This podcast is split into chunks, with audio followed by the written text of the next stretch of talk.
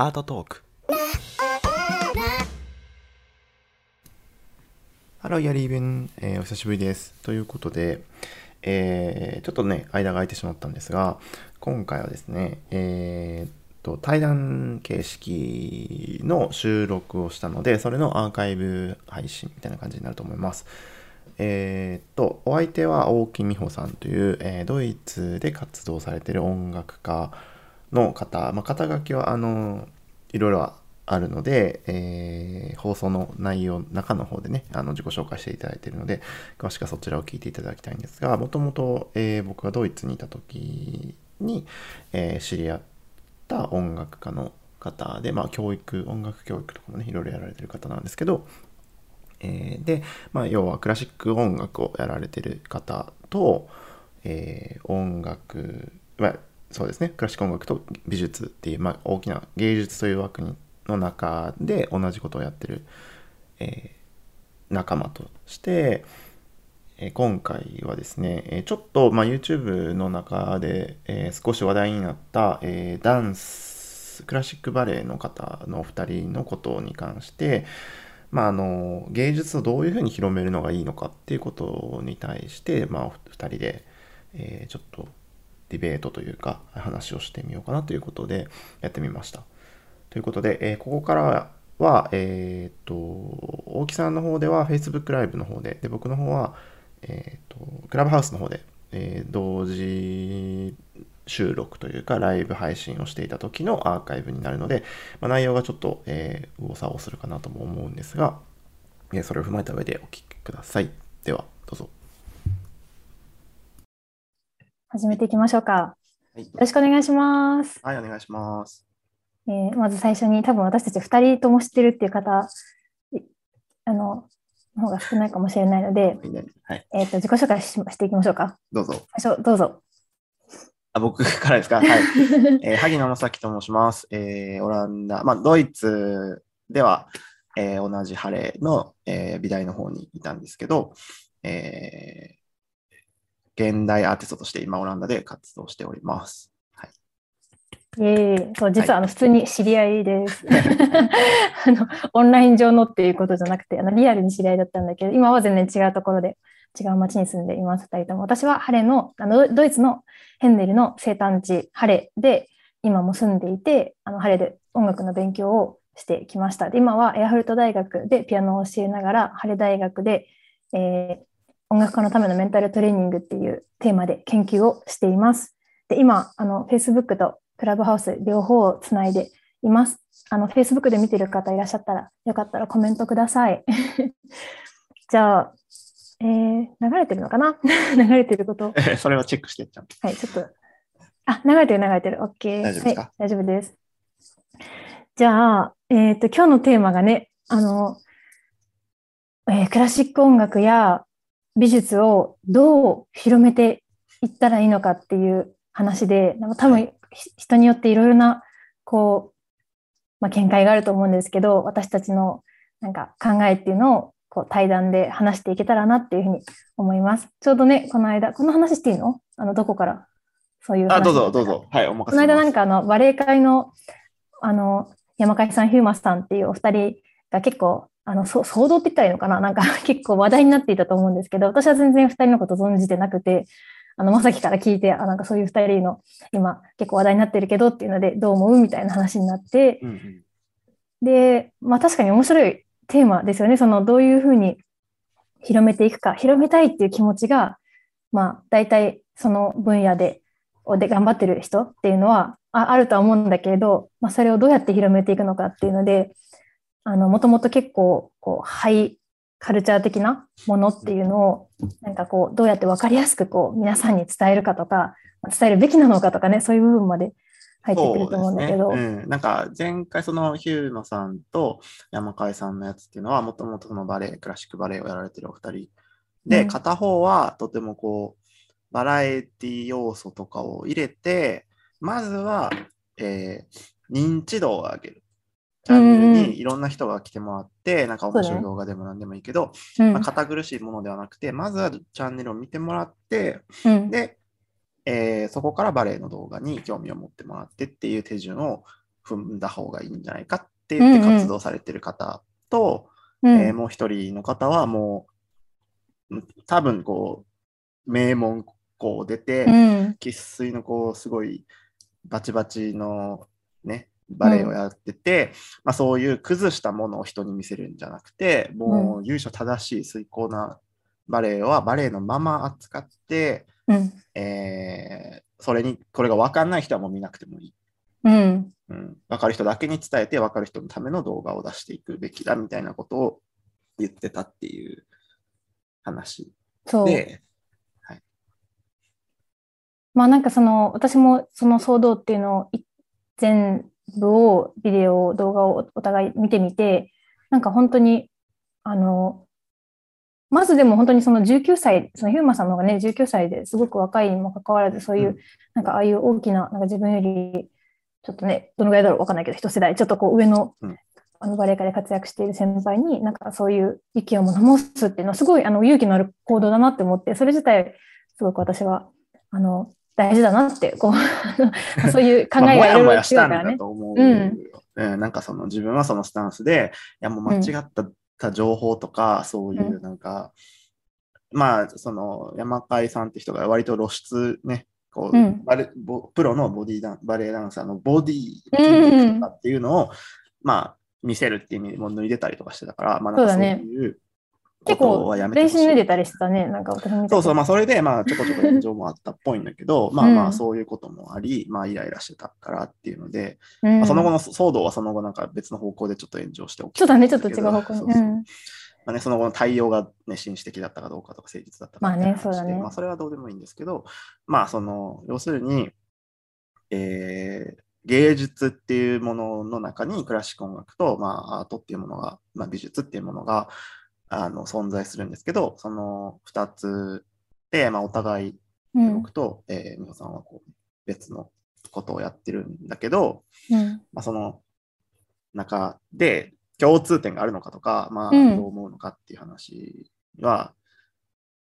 大きく、まあ、じゃあどうどう思います？どちら派？どっち派ですか？じゃあ例えば。なんか、まあ、どちら派っていうので言えば、完全に私は山海さん派なんだけど、うんうん、それはなんでかっていうと、あの、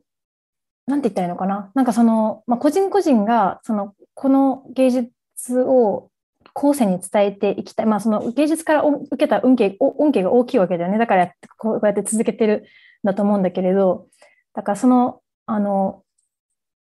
自分が恩恵を受けてきて、こう人生の意義だったり、こう人人生にこう意味を見出せた、その芸術っていうこの世界を、まあ、あの伝えていきたい。で、多分ね、その相手がさ、音楽家だったりさ、私の場合とか、そのバレエだったら、あれ相手がバレバレリーナじゃない場合、やっぱりその伝え方ってすごく考えないといけないし、うん。なんかその興味を引くような伝え方っていうのが、その最初からすごくこの本当に深い、なんか真髄みたいな部分を伝えられても多分分かりづらいと思うんだよね。まずは始めないといけないってわけことがあるから、何事もやっぱり始まりって、その取っかかりみたいなのって、ね、なあのそうなってからひ深まっていけばいいじゃないっていう部分も私はあるので、なんかその伝えたいっていう気持ちがすごい伝わってくるので、その伝え方っていうのは人それぞれでいいんじゃないかなってまず私は思います。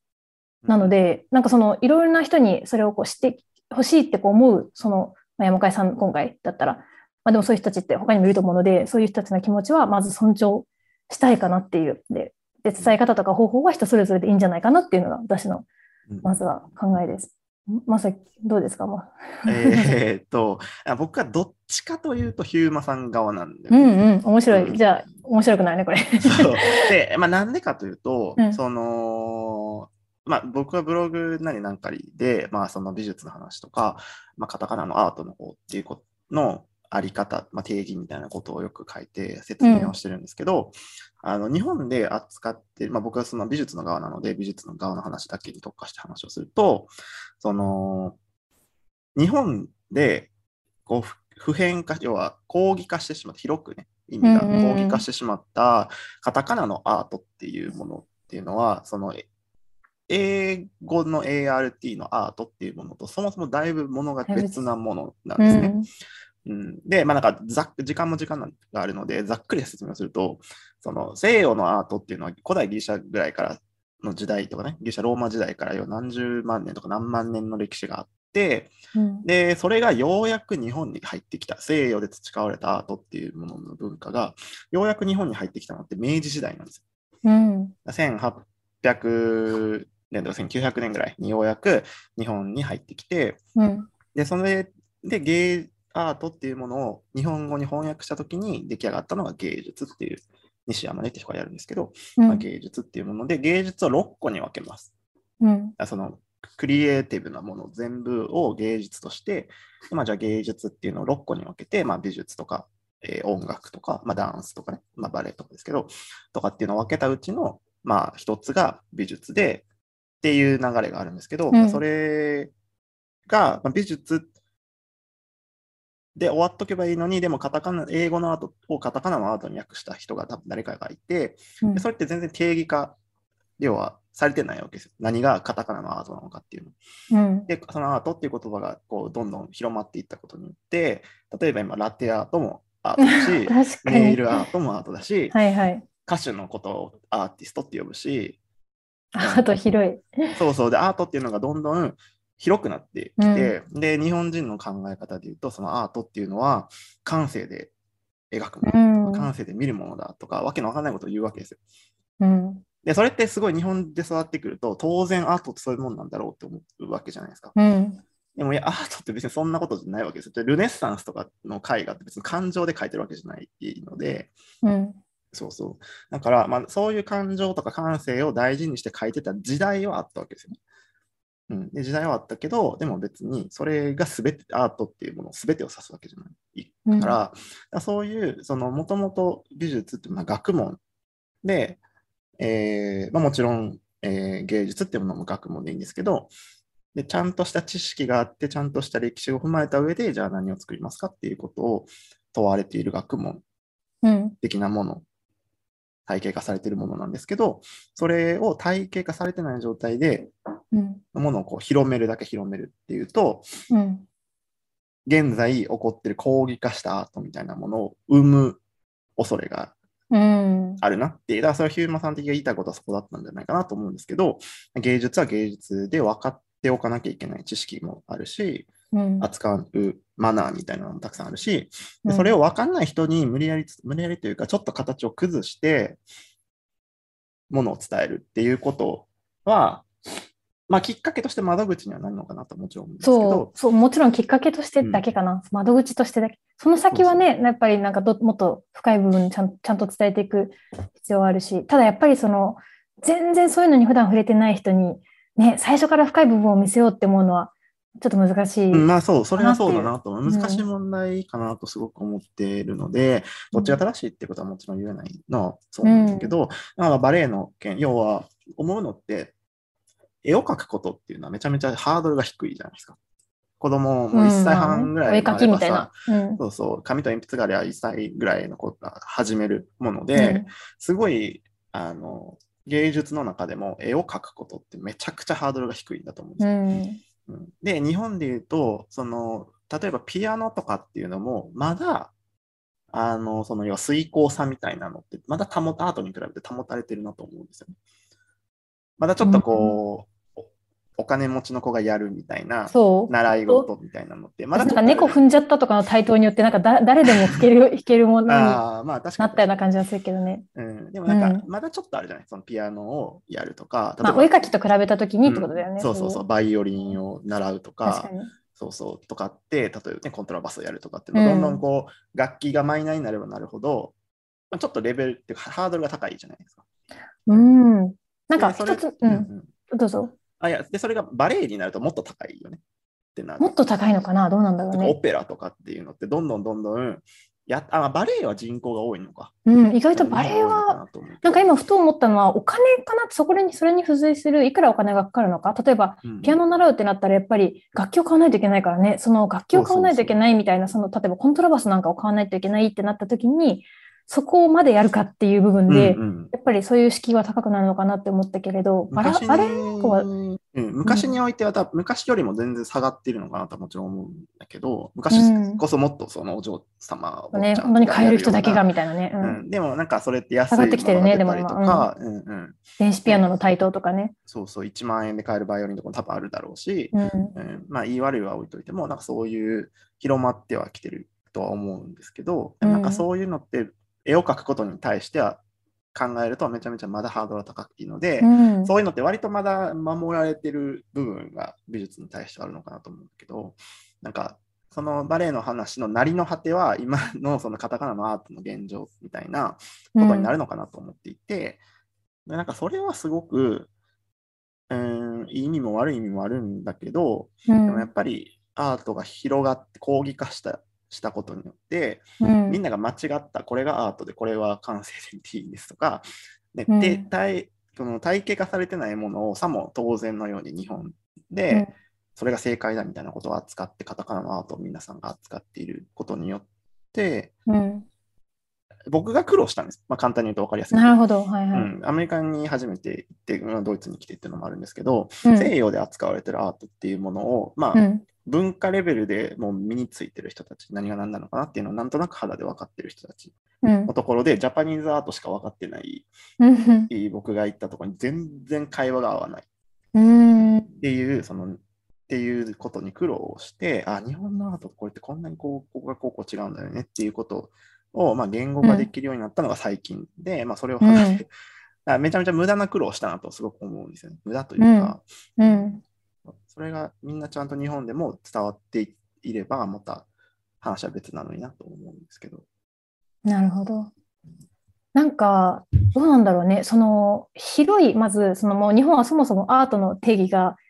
なんて言ったらいいのか、講義のものと競技のものがあるって言ってもいいのかな？なんか講義の全員が、だからアートって呼んでるそのアートっていうその感性でやるみたいなものと、本来のなんかアート、その元々の。っていうものが2つあるって考えたら、なんか音楽にしても、他のバレエだったり、他の世界にしても芸術の世界で、なんかこう、まずは、こう、楽しむためだったり、わかんない。ちょっとあの目的は何なのかちょっとわかんないけれど、楽しむため、何かそういう、あの、まあ、感性を刺激して、何かをこう享受するため、自分の自己表現のための、なんかちょっとこう入りやすいうん、アートなり、入りやすい音楽なり、なんかそういうものがあって、でそこから先はまたこう次のレベルですよ、みたいな、なんかこう、ちゃんとそれがはっきりしてるんだったら、うん、どうなんだろうって今、話を聞いてて思った。そうだね。なんかやっぱもともとその芸術っていうのはハイカルチャーで扱われてたものうん。の歴史があって、で、どんどんそれがサブカあまあ、メインカルチャー、サブカルチャーに置いてきたことによって、やっぱ人口が増えることはいいことですよね。うん。それはもちろん人口が増えれば、えーまあ、いろんなことがいいわけです。そのつっか興味を持つ人が単純に増えて、うん。プレイヤーが増える、そう、プレイヤーの総数が増える。うん。っていうこともそうだし、まあえープレイヤーの総数が増えれば、まあ、それにお金を出す人も増えるし、うん。で、それを見に来る人がお金を出すとかそうん。っていう、まあ、相乗効果とか、プラスのこう循環で、アーティストたちにとってもね。お金にはなるのかなと思うんだけど、なんかちょっと、まあ、別の話になってしまうんですけど、まあ、うんコロナの一件うん。で、あのドイツのあの給付金みたいなものうん。の、ドイツの対応っていうのは世界中ですごい評価をされてたんですね。そうだね。あの芸術家向けのね。うん、芸術家向けの給付金っていうのはもうすぐ振り込まれて、すぐね、3そうだね。ヶ月早かったね、あれね。うん、すごくあって、残念ながらザクセン・アンハルトはめちゃめちゃ低かったけど、値段はね。でも私嬉しかったけどね。全然ないよりマシ。いくらだったかな。900ユーロかな、確か。ああ。ザクセン・アンハルトは900で、他は3000払われてたんだけど、うんうんそう、まあまあ、うん、そう、そのドイツの政府が言ってたことっていうのは、あの、芸、まあ、文化っていうものを扱う僕らの仕事、芸術家っていう仕事は人間的にすごい必要だし、特に芸人とかっていうのは、アーティストで成り立ってる国だからっていうので、うんまあ、対応がすごい発表もね、発表もしてて、やってた。その一方、同じ時間軸で日本はっていうと、日本の文化庁は、なんか、ホームページに PDF をね、うん。出して、頑張りましょう的なね、あの励ましみたいなね。大変。な時期ですけど、頑張って乗り越えましょうみたいな。えみたいな。ことをやってたっていうのは、すごく、いや、まあ残念だよねっていうのは、うんまあもちろんその文化庁に言いたいことっていうのは別にどうでもいいんですけど、うんでも、あのー大事なことは、うんあのーじゃあなんで文化庁がお金を出せなかったかってことなんですよ。うん。うんお金がありゃ出したはずなんですよね。うん。うん、でも、その、まあ、負のサイクルね、どっちが最初かっていうのはまああれなんですけど、うん。例えば、えー日本人がちゃんとアーティストとして活動をしていて、日本にアートマーケットがちゃんとあこう超えたアートマーケットがあって、うん。で、そこでお金がめちゃめちゃ動いて、例えば観光客もめっちゃ来て、国にお金がたくさん降りて、税金をアーティストがたくさん払えててっていうことができれば、できていれば、うん。文化庁はアーティストに還元できたはずなんですそうだね。よ。うん、でも、それができなかったっていう理由は、まあ、それはうん。文化庁が、またそれね、ひっくり返して文化庁が悪いって言われたらそうなんだけど、うんあの、日本にそういう土壌がなかったし、うんアーティストがその世界のレベルに対してのアートっていうものを日本で生産し続けてなかったとか、まあ、それで観光客を呼べてなかったりとか、活動のレベル、アートマーケットの狭さっていうのが結果的に、まあ、突き詰めていくと、うん。まあ、そこが問題だったんだろうなと思うんですね。で、まあ、それが因果関係直接あるかって言ったら変なんですけど、うん。日本のそのアートっていうものとカタカナのアートっていうもののうん。もしそれがちゃんとしてて100年、200年のレベルで日本が世界レベルとか西洋と同じぐらいのレベルでアートっていうものはもし扱えていたら、まあ、違った現実があったのかなとは思うんですよなるほどね。確かに、でも今の話聞いてると、確かに日本だと、そのアートにせよ、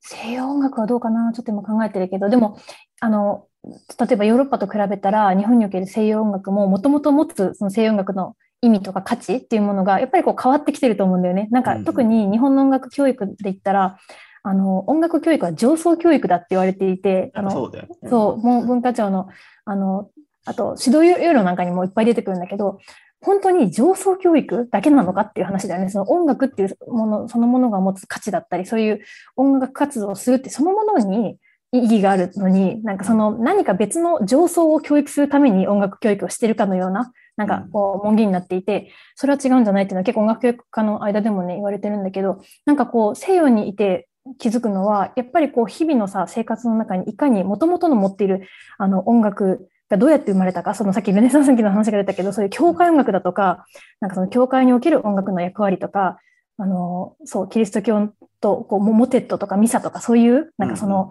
神を信じる気持ちだったり、何かこう、何かを信じる気持ちから生まれた音楽みたいなものっていうのを、やっぱ日常に、日常的に音楽をしていない人たちも経験しているから、うん。なんかそこからこう音楽の本来持っていたね、なんかそのどうやってこういうふうになんか人間社会、人間文化の中にこう浸透していったかっていうのを忘れずに住んでるというか忘れないでうんね、あの音楽を享受できてるのよね、こっちの生活って。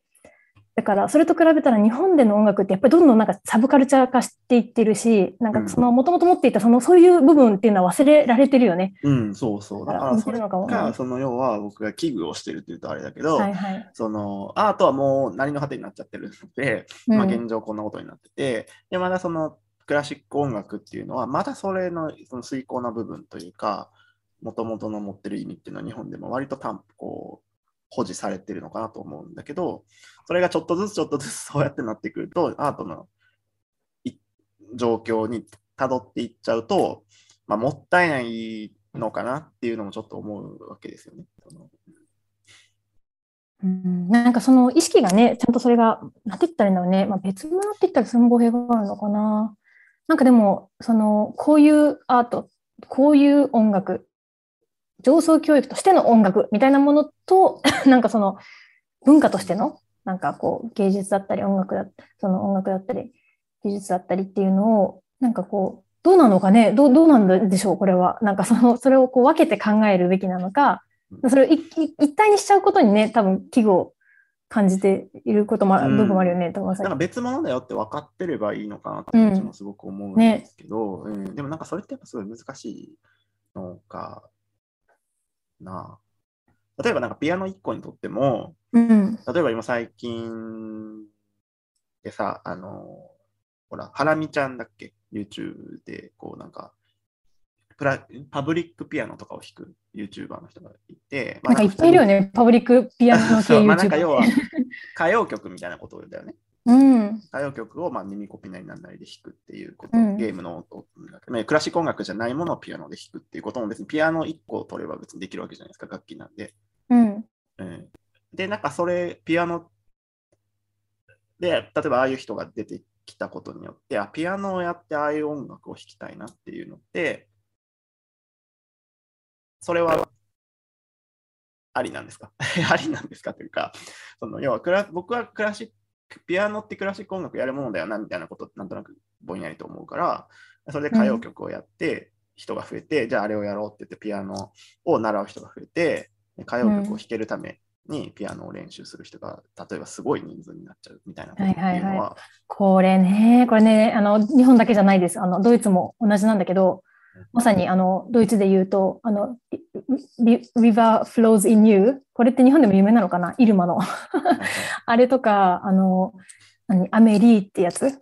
すごいあのアメリーのね曲、その2つがもうすんごいドイツだと誰もが子供みんなが弾きたい、もう歌謡曲、いわゆる歌謡曲みたいな感じになって、まあ、ポップスなんだけど、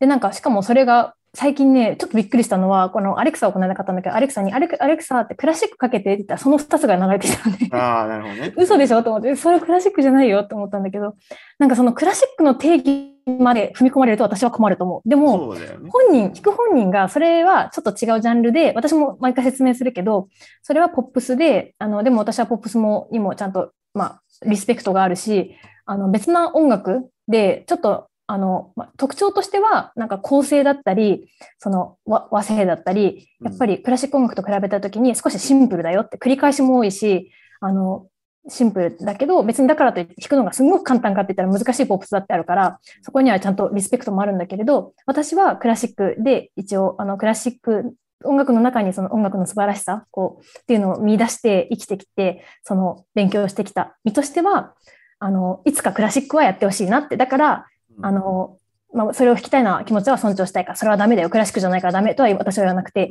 それやってもいいから、同時に、あの、バッハのこの、この中から一緒に素晴らしい曲たくさんあるから、その中から一緒に曲を選ぼうかとか、まあ、バッハがちょっとあまりにも入りにくいんだったら、ね、ブルクミブルクミラーの曲書の中から一曲じゃやろうかって感じで組み合わせて私はやってるね、レッスンだとかだと。やっぱりそれだけになってしまうと、ね、ちょっと、まあ、入りとしては別にいいと思っていて、うん、その、それを見て、ああ、私もピアノ弾きたいって思うのはよくて、ラッキー、なんか全然ピアノを弾きたいと思わなかったこと比べて、あなたはラッキーだねって私の目からしたら思うんだけれど、うん、あとはもう先生の力量もあるのかなって、先生のまあ力量というか意図というか、それでクラシックも、の世界も見せてあげるのか、もうその世界だけにとどまらせるのかは、人によって違うから、それは何とも言えないけど、私は、あの、入りはだからそれでいいと思ってる。なので、うん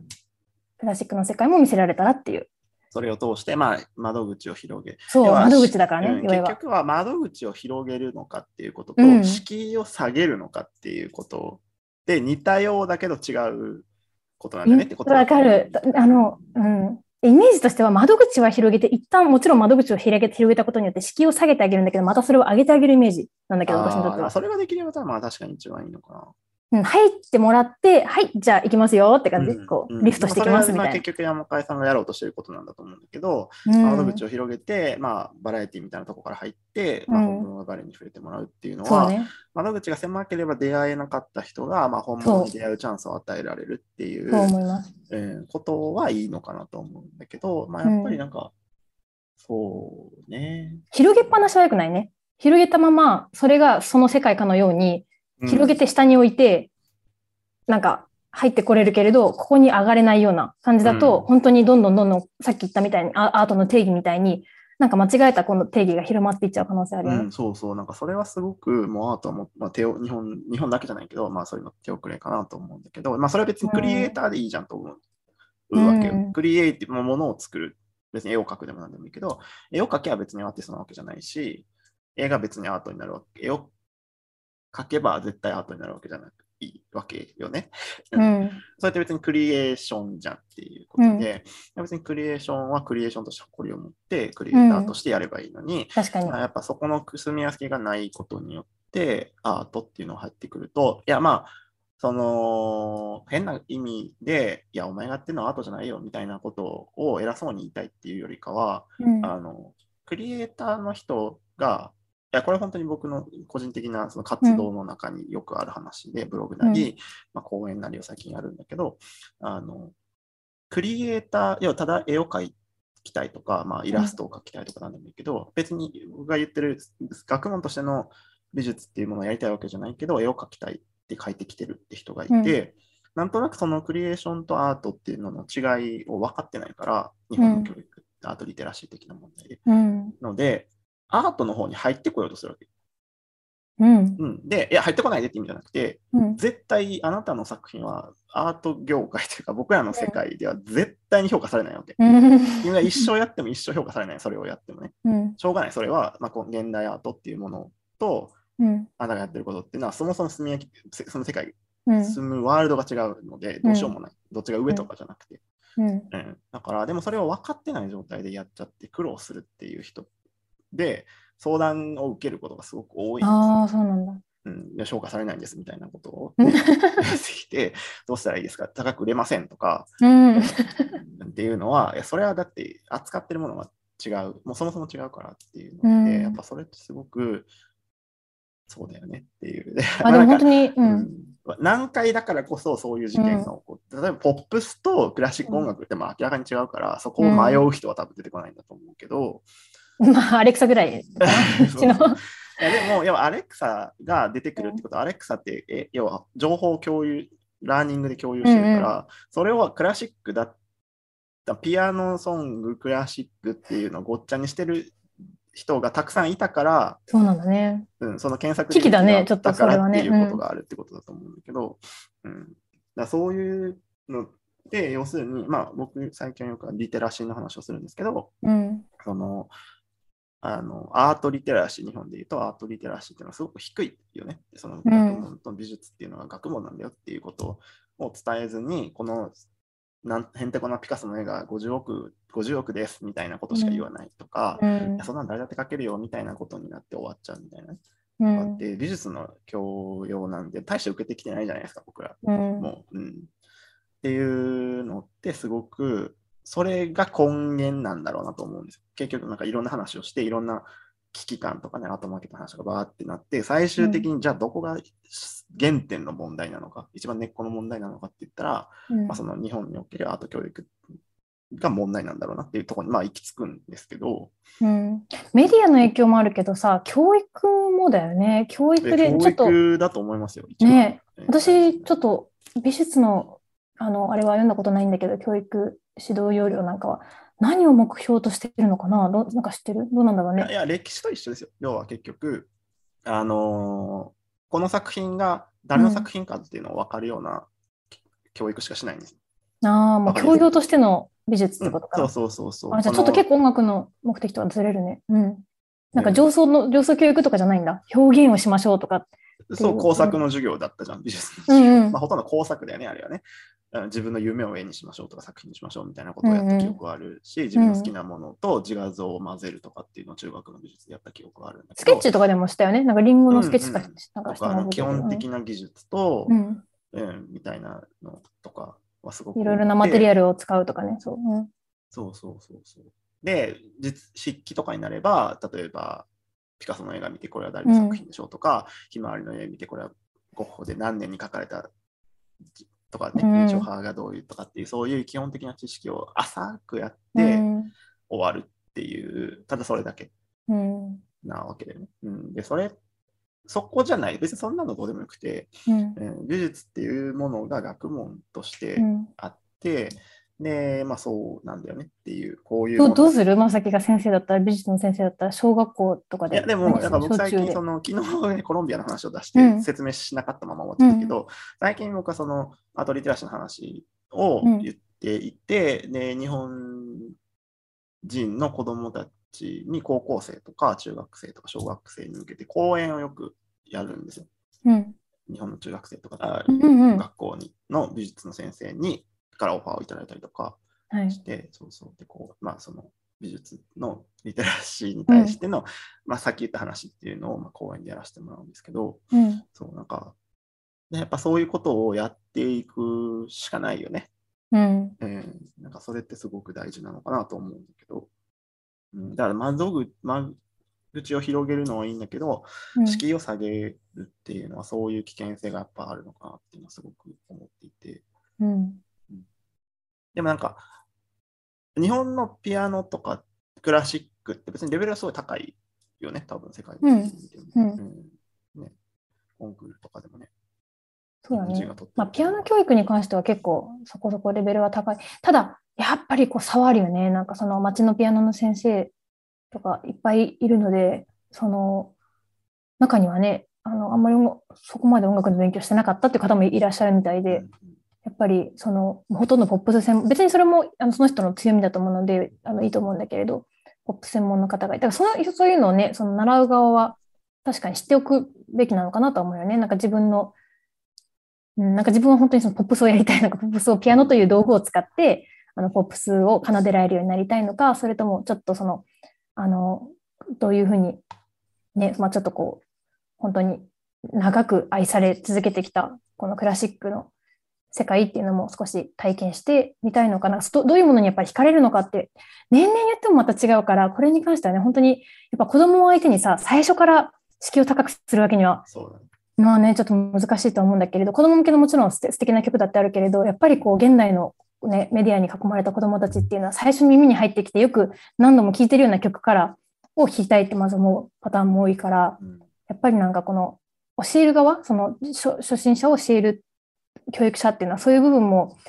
なんか知った上で、なんかその本来どういうふうに発展してきたのかっていう深い部分、その歴史の部分を持ちつつも、でもどうやったアアプローチをすることで興味が引けるか、長く続けてもらえるか、そこに行くためにっていう部分も、なんか両方持っていないといけないのかなって思うから、だからこそ最初の話に戻ると、私はその山海さんやってたみたいな、まあ、とにかく最初はこうこう簡単にしちゃって、バレエに興味ないっていう子供たちだったり、ね、誰がいたかな、誰はいろんな人だったと思うんだけれど、あの若者だったり、もういっぱいいると思うので、なんかそういう人たちに見て見てって、あのあなたたちが今見てるような鬼滅の刃刃だっけ？こういうの踊り、バレエダンサーが踊ってみたよみたいなのを見せて、ちょっと引き込んで、で、そこからのこう、まあちょっと本格的なバレエはこんな感じでっていうのを見せていくっていうのは、まあ全然やり方としては一つの方法なのかなっていうふうに私はうん思います。本人がちゃんと勉強した人だから、私は、だからこそ思います。なんか、うんそうじゃない場合はまた、あの、違う話だけど。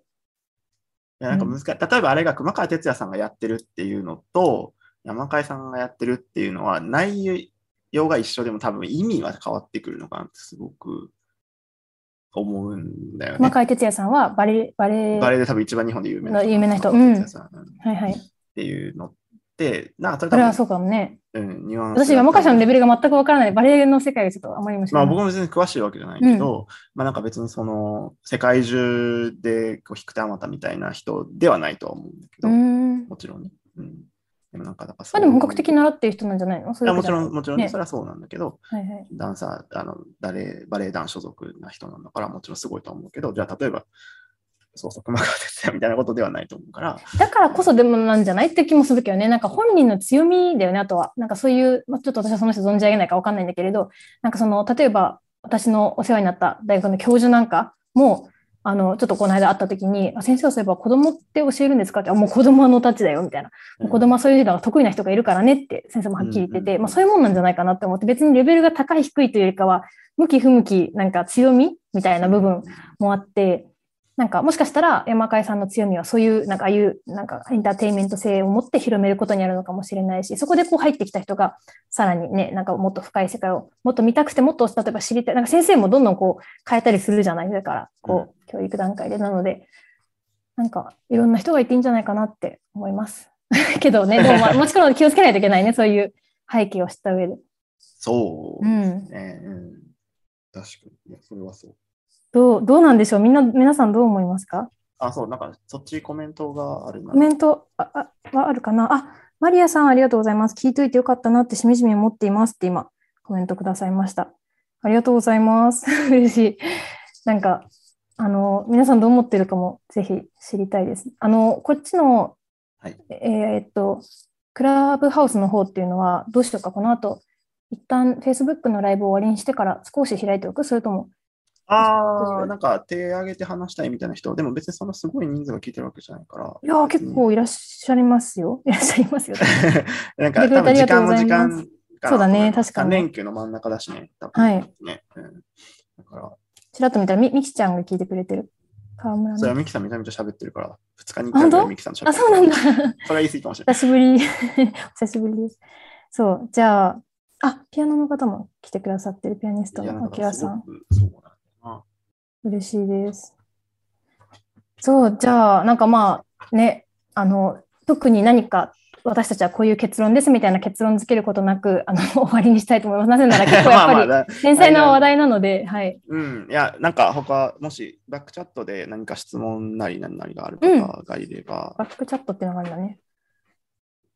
あ、クラブハウスでね、メッセージを送れるようになってるので、なるほど、なるほど。そうとかがあればいいかな。なんか、ね、芸術を扱う、いや、文化を扱うっていうことうんっ。ていうことの大事さみたいなことをもっとなんか教えてほしいなってすごく。そうだね。皆さんも、そう？でもこれは私も結構ずっと葛藤してきた部分であって、なんかもともと私は日本であの音楽の先生になる教育を一番最初に受けたんだけど、その時にやっぱりこう対面した問題がそれで、えってこの音楽の授業の中で私はどれだけ深いことを教えられるのかなって、しかもやっぱり生徒さんたち、そのうん。日本のこうね、室にいる生徒さんっていうのは、あの、やっぱりあまりにも違いすぎて、音楽のバックグラウンドがのあるなしっていうのが、もう、もうすごい違うから、そういう皆さんになんかこう楽しめる音楽っていうのがやっぱりすごく難しくて、そうするためにはやっぱりこう入りっていうのをさっきの話で言うと、こう敷居を低くして、うん。こう広げる可能性があって楽しい活動から入ってみたいな。私もいろいろさ試行錯誤したけれど、最終的に最初はこうなんか、Oh, happy day! みたいな歌から入って、なんかゴスペル楽しいねみたいなところから、あの、でもこれもうほら、こう神様に対するどうのこうのでっていうのところからあのミサに行ったりとか、なんかこう、無理やりこう、どこからかどこからかこう、シューベルトのピアノ曲に行ったりみたいな、なんかいろいろやったけれど、やっぱりなんかこう、今までその芸術っていう世界の、なんだろう、こう、醍醐味っていうのを見てきた身としては、どうしてもその深い部分を伝えたいなっていうので、私はピアノ教育の方に転校したっていう背景があるので、うん。やっぱりなんかそこは、ね、どうどうやったらいいのかなっていうのは、未だに試行錯誤。なんか別に露出量は別に窓口、間口は広げなくても、うーん、え要するにヒューマさんが言うよう言ってた側といえば、その、露出度さえ上げればいいんじゃないっていう意見。なのかなっていうのは確かにあるのかなと思うんではいはいはい、確かにね。要は窓口間口を広げれば、もちろん単純に入る人は増えるよねっていうのは分かるんだけど、ひ広げなくても、敷居を下げなくても、露出度さえ上がれば、うん。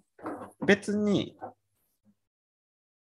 あの入ってくる人は増える。まあね、確かにね、かな一番はそうだね。うん。まあ、そこで入ってこない人ももちろんいるね、でも。でも入っってこない人は入ってこなくていいんじゃないかっていううん意見はすごく分かっていて、うん。なんかその芸術をハイカルチャーのまま扱うべき正しい知識と正しい教養と、うん、そういうのを全部分かった上で扱うべき。で、もちろん広めたいっていうことに対しては、うん。どちらもパッションはあるんだろうなと思そうだね。けど別に間口を広げなくても露出度さえ上げれば見る人が増えるから、うんっていう、まあね例えばバレエなんてどこでやってんのって話に多分なると思うんだよね。うんそのそういうのに全く興味がない人というか。うん。えーでも、それを間口を広げて広めるっていうことを別にしなくても最悪。うん。露出度さえあれば、ね、興味を持つきっかけになるのかなと思うから、なんか、どう露出度を上げていくかっていう部分に。えそうそうだ、ろ露露出度を上げていくのかっていうことでもいいのかなっていうのがすごく、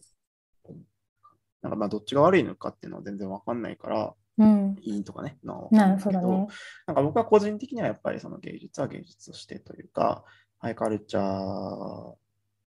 というかね、正しいもの、クラシック音楽っていうのはどういうもので、その文化を守る。まあクラシックっていうのはね、その昔のものを引き継いでいくっていう役割を持っているものだから、まあなんかそういうことがどういう意義があるのか。うん。うん、で、コンテンポラリーの側からすると、まあ、全く新しいものを作らなきゃいけないから、うん。またその文化を先に進めるっていうことうん。に対してどういう意味があるのかっていうことを伝えていかなきゃいけないかなと思うんですけど、そうだね。なんかそういうところまで教えるとき、人は教えていってほしいし、身につく側というか勉強する側も、うん。そうただうまいを書かなきゃいけないとかね、例えばうまいピアノ弾かなきゃいけないとかっていうこと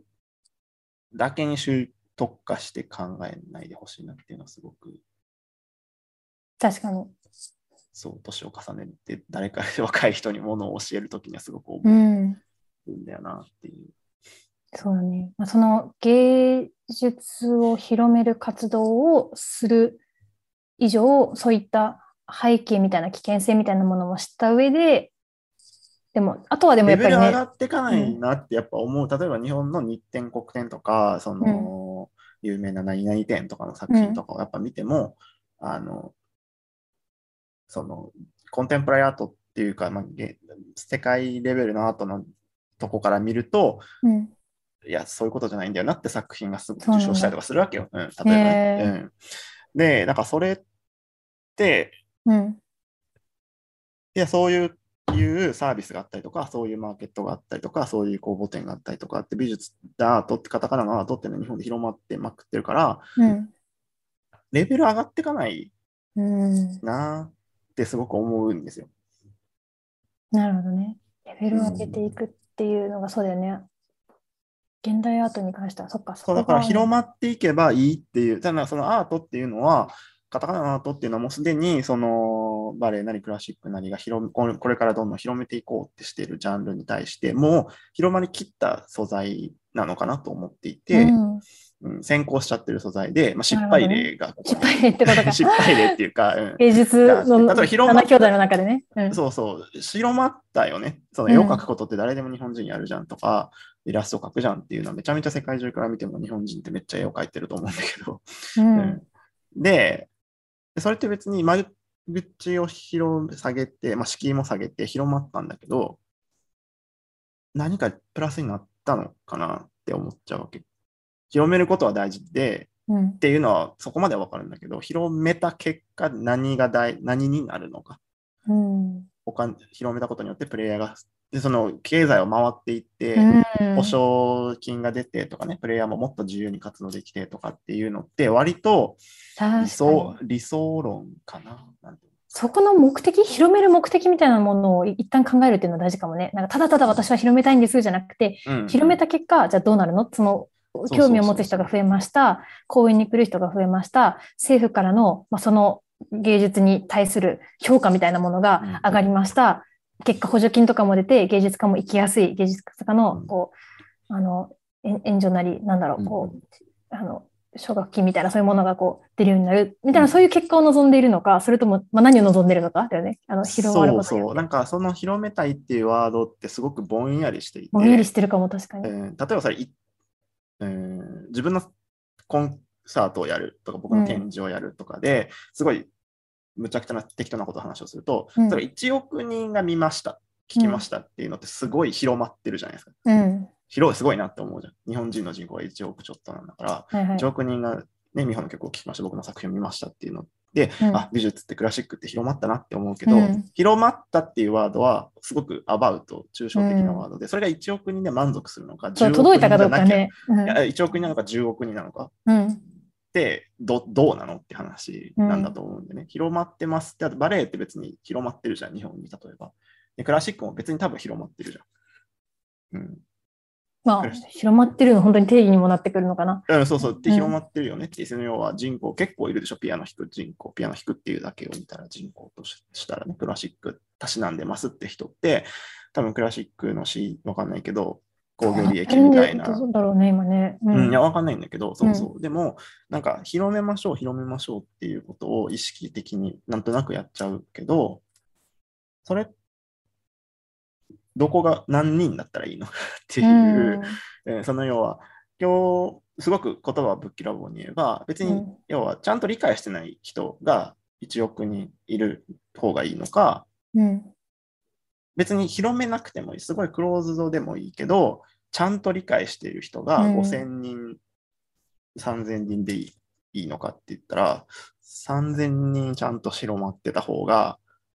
価値があるんじゃないかと僕は個人的に思うんだよね。それに関してはね、私もでも実はそうそう思っています。なので、なんかその難しいのは確かに広めるっていう、うん、なんかそのコンサートに例えば全然興味もない、本当にクラシックには全然興味ないんだけど、ちょっとドレス着たお姉さん見たいですみたいなおじさんとかが来て、めっちゃ前の方でこう写真とか撮ってるような、なんかその場面にそぐわしたときに、いや、あなたは今、この場に 今、演奏者からしても、他の本気で来た人からしても望まれていないっていうふうになってしまうんだよね、やっぱりね。そういう視点でいくとね、そう、そうかもしれない。結局、広まることが正解みたいな感じで、世の中回ってはいると思うんだよね。美術を広めたい、うんクラシックを広めたいとか、ダンスを、ね、バレエを広めたいとかっていうのってあると思うんだけど、広める、そもそもの話で広めることっていうのが正義なのかっていう、まあ、なんかその、ひ広めるをっていう、その、広めたいっていう人の弁護をするとしたら、その、か可能性、なんていうのかな。本当はその世界にすごく引き込まれて、青い子はもしかしたらそれをやっていきたい、本気でやっていきたいって思う可能性があるかもしれないのに、それが届かない人たちには届けてあげたいよね。うん、まあそうって。いう気持ちはあるよね。例えば、そのクラシックとかで言ったら、その国ごとで見ると本当に分かりやすいんだけど、日本はね、まあ本当に興味があれば、そこに入り込める環境が整ってるとは思うんだけれど、まあ、それでもさ、例えばすごいこう地域の方だったり、あとは本当に全然、あの、それこそもうピアノとかがほとんど置いてないような国とかもあるわけで、んそういうところで、そう、クラシック、でもなんかね、たまたま聴いたクラシックがうわーってなって、そういう国から、例えばベネズエラとかからね、あの、うん教室に来てた子友達でいるんだけど、はいはいはいもう全然クラシックなんて流行ってないよっていう国で、もう見つけて、才能も発揮して、ドイツまで来ましたみたいな子を見つけると、よかったね、そこででもそういう種をまいてくれる人が少しでもいてっては思うよね。そういう国って他にもいっぱいあるんじゃないかな。って思うから。発展途上国とかはもちろん、そうそうそう文化水準が低い国は、もちろんね、文化レベル、ハイカルチャーで扱われてるうん西洋文化っていうのは行き届いてないことは多いのかなと思う。そうね。うんいやだからそういうゼロなとこから開拓していく人こそ、やっぱり敷居を下げるのに窓そうだね広げないで、そのまま正し純。粋のものだけを提供するべきだよねって思うんだよね。やっぱりうん。だからなんか、そそうであってほしいよね。なんかね、クラシックの例で言うとね、結構ね、そのね、中間点みたいなのがあるんだよね。なんかその、クラシシックっていろんなクラシックがあるかはいはい。ら、時代もやっぱりいろんなね、クラシック音楽の中にもあるわけで、で、なんかその、ちょっとなんか入りにくいなっていう、なんかすごいこう、長大なソナタみたいな、なんかその、、ものもあれば、あの、誰もが知ってるみたいな、そのリストの愛の夢とかさ、はいはい。なんかそのエルガーのね、愛の挨拶みたいな、そういう誰もが知ってるこう、クラシックおなじみメロディーみたいな、名曲集みたいなは、ははい。なんかそういうのもあって、例えばなんかそれらだよね。そういうそういう違いは、あの、あっていいというかさ、例えばそういうクラシック名曲集のコンサートを開いて、そこで、まあなんかこう、敷居をある意味低くしうんて、なんかこう入りやすくして、でも他にもあるんですよっていう。。そうそうそうそうそうね。だからそういう意味での本当に下げたわけではないっていう、本当に下げたわけじゃないけど、入りやすいジャンルのものからはじ始めてみるみたいなのは、うんなんかあの、なんていうのかな、戦術としてはありなのかなっていう、うん、届けるっていう。うんで、なんか、いや、まあ、この話は答えがないので、まあまあ、それで終わり。で、で一個だけ最後になんか聞きたかったことがずっとあって、うんで僕のクラブハウスでは、なんか僕の話をずっと聞いてくださってる方がほとんど今聞いてくださってると思うし、まあ、リプレイにも残してるんであれなんだと思うんですけど、うん僕はなんか現代アート、芸術には基本的に2種類あるっていう話をここでも何回もしていて、はい。大きく分けて2種類あって、1個はクラシカルなものを引き継いでいく人。うん。バレエだったりとか、オペラだったりとか、クラシックの音楽とかはそれに準ずるものだと思っていて、うん。もう一個はもうかんその過去を知った上で全く新しいものを用意する、まあ、作っていく、まあ、コンテンポラリーっていう名前がつくもの、モダンとかがつくものうん。とかっていうものだと思うんだけど、で僕はやっぱそれ、現代アートやってるから、その、それの意義なり、やっていくモチベーションなりとかっていうのはもちろん肌でわかるんだけど、うん。クラシカルなことをやられている側の日本に聞きたいのは、うん。えーどこに意義があるんうん。だと思いますか、クラシカルなことをやり続けるっていうと。なんかね、そう、クラシックをやっているっていうと、何かこう古いものを繰り返して伝承してるようなイメージを持たれるんだけれううなんとど、なくそんなイメージがあるんだけねど、そうなんだけれど、実際にやってる身としては、なんて言ったらいいのかな？なんかね、再創造っていう言葉が今私はうんうんパッと浮かんだんだけど、なんかね、もう一度、その、かつて全然違う時代で、もしかしたら全然違う場所、国で、ある、でも私と同じように一人のこう生きていた人間うん。がその当時、こう頭の中に浮かんだ、こう魂に浮かんだ、例えば旋律だったり音楽っていうものを、もうどうにかでもそれを残したくて、それをまあ譜面に移して、で、それが時代を経て、今300年後とかに、この目の前にこの楽譜があって、さあ、彼はどんなことを思ったのかって、それを再像再想像するみたいな、想像は作る方じゃなくて？作る方の想あ、オ像ッ、ケーオッケさらにあのリクリエイトするってー。いう。もちろん完全にクリエイトはしてないよ。でも、うん。楽譜じゃん、目の前にあるのは。別にこういうふうに、こういうふうな音楽なんですって、はい、じゃあちょっと録音残しておきますってことには当時いかなかったわけだし、うん。しかも、うーん、なんか素人見からすると、全くクラシックを僕はね、触れてこなかった人間なんだけど、うん、要するに楽譜があっても、人それぞれ出来上がるものは違うよっていうことなんだよね。つまり。まあね、そう、そうなるね。だって、あの、もうあとは、今度は別のあのイメージの方の想像力の問題うんになってくるよね。人それぞれさ、自分のその想像力だったり、背景だったり、人間としてのなんかこう、なんか表現、欲、欲求、自分の持っている情熱、なんかそう人それぞれが全部違うわけだから、それらをもって、その別々の今現代を生きるいろんな人間がその同じ楽譜を見たときに、こう想像するものだったり、うんここで何を表現してるかっていう部分だったり、なんかそういうものを、まあそれぞれここが解釈をして、こう、またリリクリエイトするうん。から、できるものはやっぱり違うね。違う音として出てくるものがね。だね。うん。まあそれはこの間ショパンコンクールがちょうどあったので、結構旬の話題だったので、音楽家の間では。なんかそれを聞いてみると結構わかると思うんだけど、同じ曲をね、皆さんこうひ弾かれる、まあ同じ曲っていうか同じ曲もあるし、同じじゃない曲もあるけど、でもとにかくみんなショパンっていう一人の作曲家の曲をああやって、こう、あの、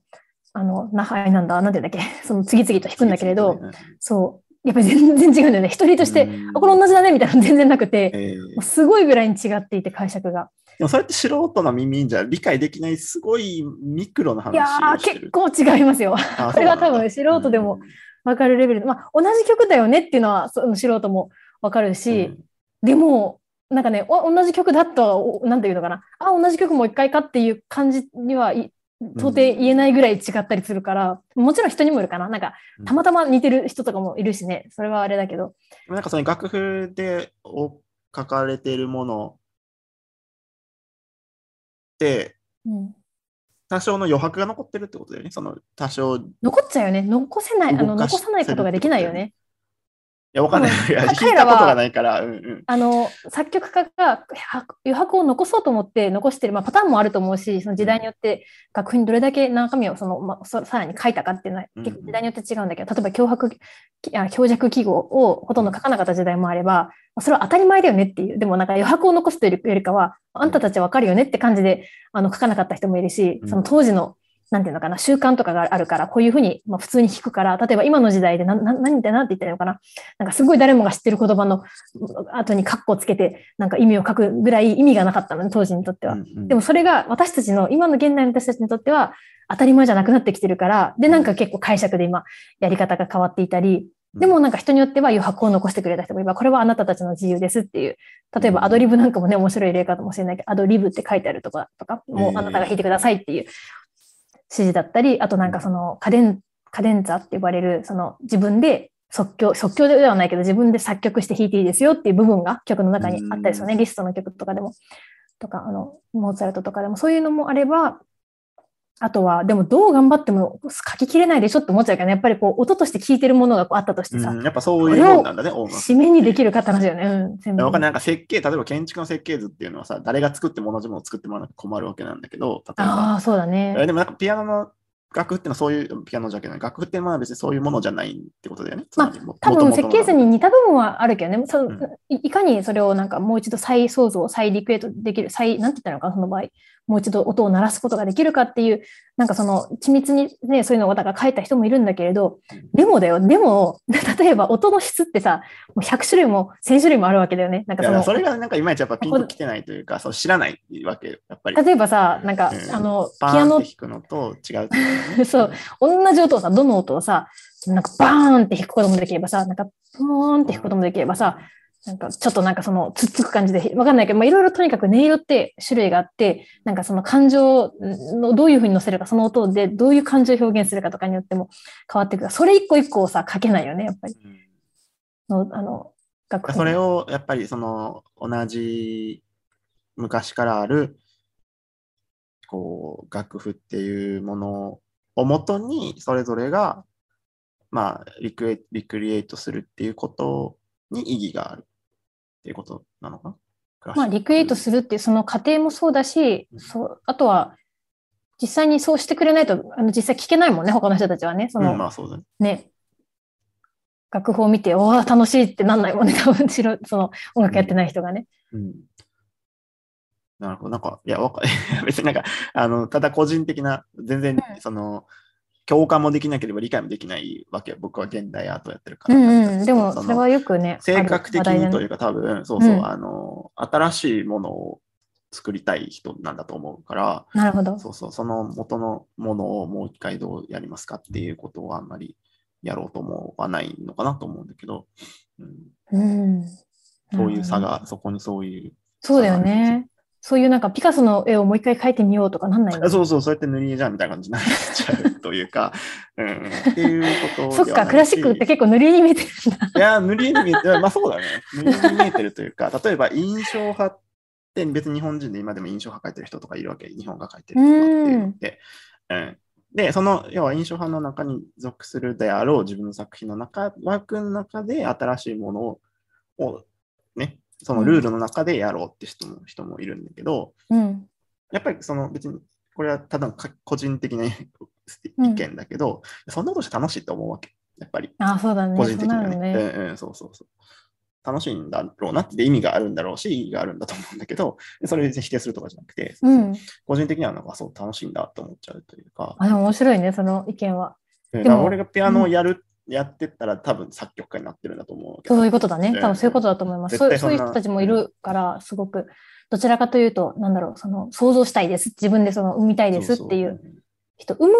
ことではないもんね。まあ、再創造ってあえて言ったけど、でも、まあ、まあ、完全にゼロから生んではいないので、そういう意味ではね、ゼロ確からっていう、なんかその、要は、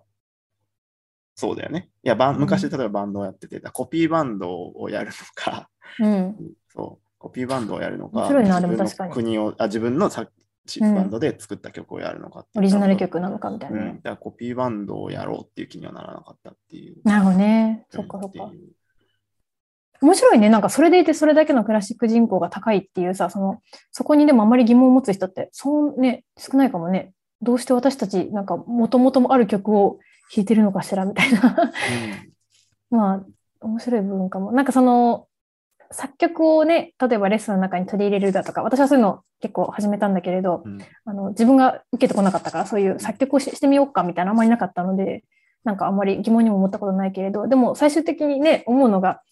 その実際にある曲を演奏するときも、作曲しているときに近い感覚はある、あるって言ったらいいのかな、なんうんなんていうのかな、即興って言ったらいいのかな、なんか即興で弾いてる感覚みたいなのは常にあって、まあ、うまくいってるときに関してはあって常に。なんか自分が習った学んだ曲を頭の中でこう思い出しながら弾いてるみたいなレベルにいるときっていうのはまだ全然こう自由にもなれてないし、うんあの私の場合はね、いい音楽も奏でられてないんだけど、うまくいってる時っていうのは自分で今即興で弾いてる感覚があるのね。うんで、なんか即興しているさ、ジャズ奏者なんかもそうじゃない、なんかもともとこう、いろいろなモチーフだったり、パターンだったりっていうのをもう叩き込んで、それらをなんかその瞬間に組み合わせてう、んその数多いその線線とかあるパターンの中から組み合わせてこう即興してるっていうのがあるから、それに近い感覚にはなるんだよね、うんそのクラシックの人も。だからそういう意味では、そういう創造性みたいな、なんかそのクリエイティブさみたいなのは全然失ってないというか。特にライブだしね、そっちのうん。人って絶対ライブでやるものそうだね。だから、そこは全然違うよね。あ、そう、その部分はでもセットにした方がいいなっていうのはあるかもね、確かに。うんその人前で弾くことを前提にしないと、その感覚がやっぱり得られにくいっていうか、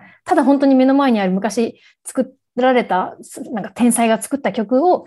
弾いてたしなむ、まあそれもそういう人もいるから何とも言えないな、でも。でもそういう人でも、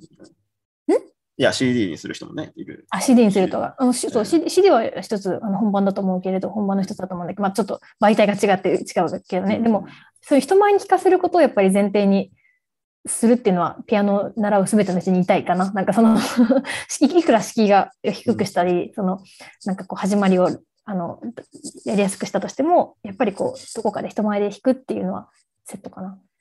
確かに、全然違う媒体だから、例えばこれ1週間だろうが、1ヶ月だろうが、かけて作って、あとはもうほったらかしでいいわけだから、例えば僕の場合はね、うーん。絵画っていうのは、うんもともと割と持ってる性質っていうのは多分だいぶ違うんだろうなと思うんだけど。うん確かに。ちょっとこれはなんか別テーマでまた後でやってもいいかもしれないね。そうですね。うんまあなんかそう。面白い。はい。という感じで1時間ぐらいに。ねそうだね。ちょっと、はい。じゃあなんかコメントなりした、したというか、いかがですか？もうなければ終わろうと思うんですが、うん。バックチャットなり上がってくれる、なんか上がるとね、まあ、上がりたい方は上がってもいいけど、バックチャットの方が早くていいかな。Facebook の方で切ってくださったマリアさん、これおお終わりかな？なんか途中でなんかこのお話打ちながら終わっちゃった感があるんですけれど、ちょっと今思ったのが、あの、書いていただいたのが、再演、再演を今日のニュースで、子供庁問題で、母親からのピアノレッスンが虐待の始まりという話題が出ていて、まずいななんて感じました。それこそメディアのコメントもずれてる方向へ向かいそうだし、ってコメントもらってます。ああ、いや、でもなんかそれもなんか分かる気はする。なんか美穂さんもあれじゃない？母親にならなかなって言ったの。ああ、はいはいはい。ピアノレッスン、ピアノレッスンが、まあでも3歳からとかやるわけじゃん、ピアノ。クそうねピアノを通してみたいな部分はあったかな。どうだろう。ピアノが原因ではなかったと思うけれど、まあ、ピアノっていう媒体によって確かになんかすごい、レッスンを受け、うんいや、受けたくない時期って多分絶対あるだろうけど、めっちゃ長かったですね、私は。うんうんそれって、いや、今の時代それを虐待っていう人もいるのかもしれないね。うん。うんああ、これちょっと別問題だね。またこれに関しては、もうちょっと時間枠取って 話したいかもねう。ん考えた方がいいかもそう、もうちょっと考えた方がいいかも。難しいもんで、確かにそういうのも。まあ、私の場合は結果オーライなので、なんていうか、その当時はきつかったけれど、今になって、うんうんあもう出会わせてくれてありがとうと思ってるので、ちょっともう何とも言えないけど、そうじゃないパターンもあると思うし、ううんん厳しくするっていうことがあんまりこう良くない時代。うん。いや、確かにそれがすごいあるよね。うん。なんかいろんな方向にもういくらでも広がってきそうなので、です一旦ねはい、一回じゃあここで来て、コメントはそれ以外なかったですか？質問うんないですね。ありがとうございます。クラブハウスの方。もないそうなので、はい。じゃあ締めましょうか。はいなんか。両方。告知とかがあれば、どうぞ。いや、あの、ないです。あ、じゃあ、あの、もう、あの、告知特になくて Facebook の方、Facebook のグループの方とかは、はい。あの、特になくて、実は、えーモアピアの紹介はしたら、あの、クラブハウス、僕の。あの、クラブハウスで今は聞いてくださってる方、今、そのモアパモアピアっていうところで、今、あの、顔つきで、こう、あの、画像付きで、えっ、と、ライブをしています。で、そこは、えっ、と、ピアノ教育に興味がある方とか、音楽教育に興味がある方と一緒に交流していきたいなっていうコミュニティで、まあ、私が今ドイツに住んでいるんですけれど、まあ、ドイツと日本とか、日本と世界っていうのをピアノ教育でつなぐコミュニティって言ってるけど、まあ、とにピアノ教育をいろいろな視点からこう見ていこう、どういうふうにしていったらいいかみたいな話を、ここでこれからも時々していきたいなと思っていて、時々こうゲストの方を呼んで対談なんかもしています。もしそういうのに興味がある方がいたら、ぜひ、あの、ここの一番上にあるところをタップしてくださるといけるのかな、い、直接。リンク貼って、クラブハウスの方にね、リンク貼ってあります。ぜひ入ってくださると嬉しいです。はい、なんかツイッターの方とか、僕のね、方でも、えーっと、大木さんの、えー、リットリンクか、うん、とか、ああ、ありがとうございます。その他のね、ホームページとかなんなりのアドレスも貼ってあるので、あのぜひフォローしてみてください。YouTube、はい。ぜひ、モアピアの方も、あの、お互い、そうそうですね、その YouTube、え、YouTube もやってる？まさかわかんないけど、私はやってません。やってない。私は、えっと、YouTube と Twitter とインスタの方も、おそらく、あの、ここから飛べるかなと思うので、時々結構、あの、ジャンジャンルが違うというか、その、Twitter とか本当につぶやきだったり、インスタも日常の切り抜きだったりってなんですけど、YouTube では基本的に今のところ、メンタルトレーニングに関することっていうのを多く発信してきました。特に去年。あの、なので、ぜひそういうのに興味がある方は、見てくださると嬉しいです。ドイツの大学で博士号を取られてる。あれ？ですねあと。ちょっと4月で、あの、正式にあ 博士になります。博士の方で。はい。ちゃんとして。はいで、僕の方は、えーえーそうですね、なんだろう、特に、あまあ、クラブハウスで話をしたりとか、まあ、ブログですね、ブログとポッドキャストの方が割とメインになって、これも多分音声だけ抜き出して、ポッドキャストで後であげようかなと思うんですけど、えーブログなりでは先ほど言ってたような美術の話とかっていうのをやってたり、なんだり、うんうん。えーはい、リンクツリーの方でね、あ大木さんにもリンク貼っていただいたと思うので、そこからはい。またぜひ、というあ感じそれこそアートの定義の話とかすごい一つ一うんつすごく、あの分かりやすいブログ記事があったので、もっと知りたいっていう方、見てくださったらいいんじゃないかなって思います。はい。じゃあ、そんな感じで、いいですかね？ありがとうございました。はい。なんかいい話ができたのかなと思います。はいすご。くじゃあ、充実してましたありがとうがあればまたちょこちょこやっていきましょう。うん、そうしましょはい。では、クラブハウスの方は以ルーム閉じます。ありがとうございまし。たで。はでは。では、こちらも一旦、えーっと、ライブの方を止めます。どこかな？いきます。じゃあ、皆さんさようなら。はい、あ、さよなら。OK。とりあえず今止まって、レコーディングだけされてるのかな。OK。じゃあ、ありがとはい、お疲れ様でした。また。なんか、タイミングがあればちょこちょこ別議題でうん。やれたら。あレコーディング止まってないよ。あ、大丈夫。あ、レコーディングだけ今したけど、あの、再演待っています。だって、再演？私たちの再演かな？